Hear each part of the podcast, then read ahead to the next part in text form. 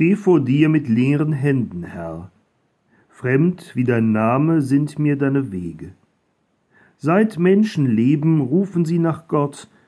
Mein Los ist tot, hast du nicht andern Segen? Bist du der Gott, der Zukunft mir verheißt? Ich möchte glauben, komm du mir entgegen. Sprich du das Wort, das tröstet und befreit und das mich führt in deinen großen Frieden. Schließ auf das Land, das keine Grenzen kennt, und lass mich unter deinen Kindern leben. Sei du mein täglich Brot, so wahr du lebst. Du bist mein Atem, wenn ich zu dir bete. Amen.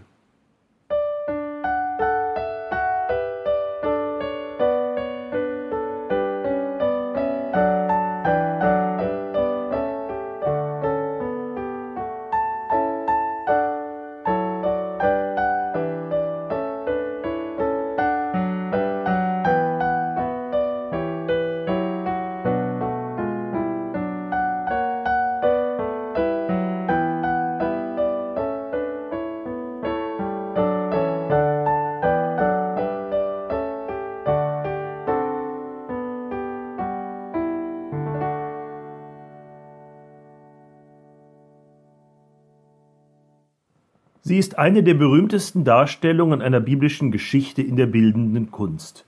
Michelangelos Erschaffung Adams in der Sixtinischen Kapelle im Vatikan. Täglich schauen Tausende von Menschen zu ihr auf und auf ungezählten Reproduktionen aller Art ist der Moment, in dem Gott, der Vater, sein Geschöpf Adam mit der Berührung einer Fingerspitze zum Leben erweckt, zu sehen. Michelangelos Verbildlichung der Erschaffung des Menschen ist genial. Aber in der Bibel wird dieses Ereignis dennoch eigentlich ganz anders erzählt. Gott, der Herr, machte den Menschen aus Staub von der Erde und blies ihm den Odem des Lebens in seine Nase, und so ward der Mensch ein lebendiges Wesen, so heißt es im ersten Buch Mose. Da macht sich der Schöpfer mit seinem Menschen also die Hände schmutzig. Er holt sich einen Klumpen Erde und formt sie wie ein Töpfer seine Werkstücke zu einer Figur. So ist der Mensch, kunstvoll geformt und dabei doch vergänglich und zerbrechlich wie ein tönernes Gefäß. Noch aber ist kein Leben in dieser Figur. Da wird der Schöpfer vom Töpfer zum Ersthelfer. Wie bei einer Mund-zu-Nase-Beatmung haucht er seinem Werk im wahrsten Sinne des Wortes das Leben ein. Angeweht vom göttlichen Atem kann auch der Mensch seinen ersten Atemzug holen, und so beginnt er zu leben. Ein erzähltes Bild der Bibel, das dem von Michelangelo in nichts an Tiefe nachsteht.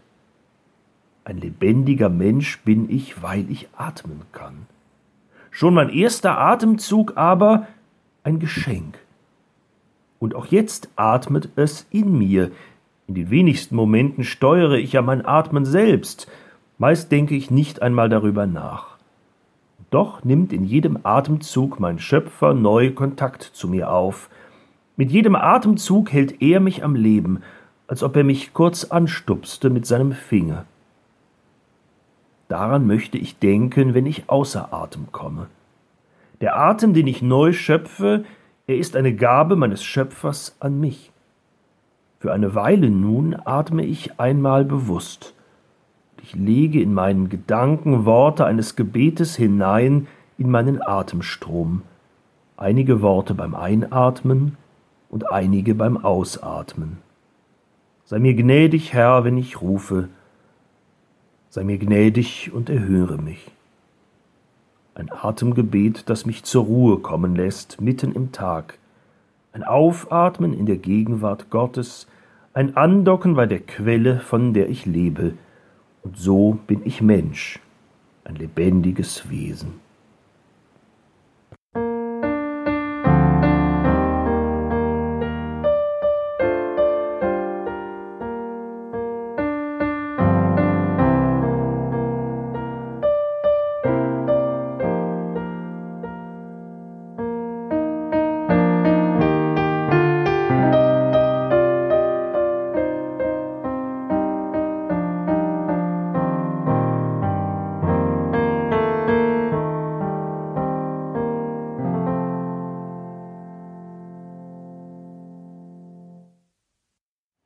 Vater unser im Himmel, geheiligt werde dein Name.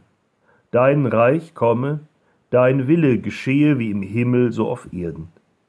Unser tägliches Brot gib uns heute und vergib uns unsere Schuld, wie auch wir vergeben unseren Schuldigern.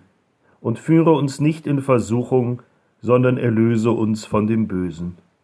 Denn dein ist das Reich und die Kraft und die Herrlichkeit in Ewigkeit. Amen. Und segne und behüte uns der allmächtige und barmherzige Gott, der Vater und der Sohn und der Heilige Geist. Amen.